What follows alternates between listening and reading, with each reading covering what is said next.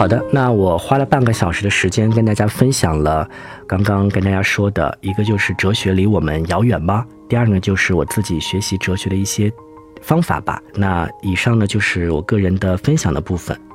那接下来呢进入到一个问答的环节，就是今天有很多的朋友在这个帖子里面留言，然后提出了一些问题，我们接下来呢呃来一一的解答一下。然后我看到这个投票数最高的一个问题啊，就是有没有比较浅显易懂的哲学书籍的推荐？其实这个问题呢，我分为两个方面来回答吧。一方面就是真的是想学习哲学的逻辑，想学习西方哲学的思想体系的这么这么一部分人。啊，第二部分人呢，就是嗯想把哲学跟生活联系在一起的，想读一些关于人生与哲学呀，或者哲学与生活这一类的。呃，朋友，那首先来说第一部分人吧，就是如果说你真的是想进入到哲学的这个领域，想去系统的学习哲学家的思想体系，但是呢又不想去啃哲学家的原著，只想大致的了解的话，这部分人我觉得有十本书，因为我们之前公众账号做了一个一个十本书带你入门西方哲学的这么一个帖子，我分享一下给大家，大家可以看一下。呃，这个帖子里面呢，是最开始的时候给我们哲学一百问的朋友们推荐的一些哲学入门的书籍，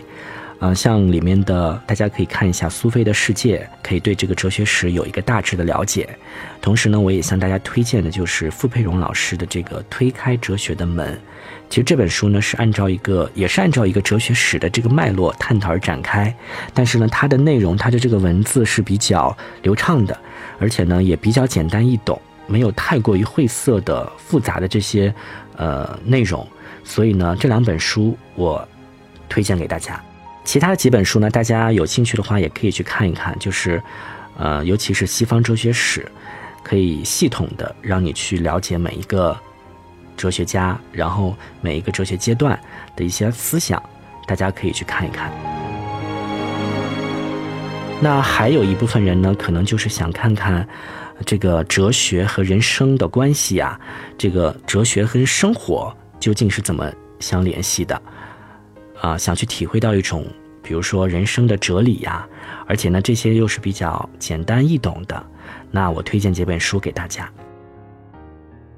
第一本书呢，当然就是马可·奥勒留的《沉思录》了。这本书呢，呃，我想我在这里就不用做过多的这个介绍了。我们之前在大咖读书会里。呃，给大家做过推荐，然后我也解读过这本书，同时在喜马拉雅的这个页面，我也朗诵过，就是读了这本书。大家有兴趣的朋友可以去听一下。为什么推荐《陈思录》呢？因为《陈思录》它确实是怎么说呢？马可·奥勒留的一些反省的笔记吧，就是对于生活呀，对于这个他所在的这个时代呀，然后这种人际关系啊。他其实你会发现，嗯，两千多年前的这个马可·奥勒留，他他烦恼的这些事情，跟我们现代人烦恼的事情其实是一样的，你其实能找到一些共鸣的。然后给大家放的这个链接呢，是目前我朗诵的这本读的这本《沉思录》的一个音频的版本，呃，大家有兴趣的朋友可以去听一听。但是我建议大家最好把这本书的纸质版本买到，然后去。看一看它的这个文字，你真的是能够找到一些共鸣。还有一些书呢，就是推荐几本吧。培根的《论人生》，然后蒙恬的随笔集，还有叔本华的《人生的智慧》这几本书呢，也推荐给就是想去有就是了解这个哲学跟生活呀、跟人生啊的一些关联的，呃这几本书。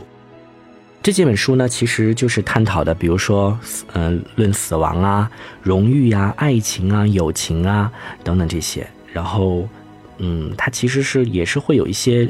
哲理性在里面，大家可以去翻一翻。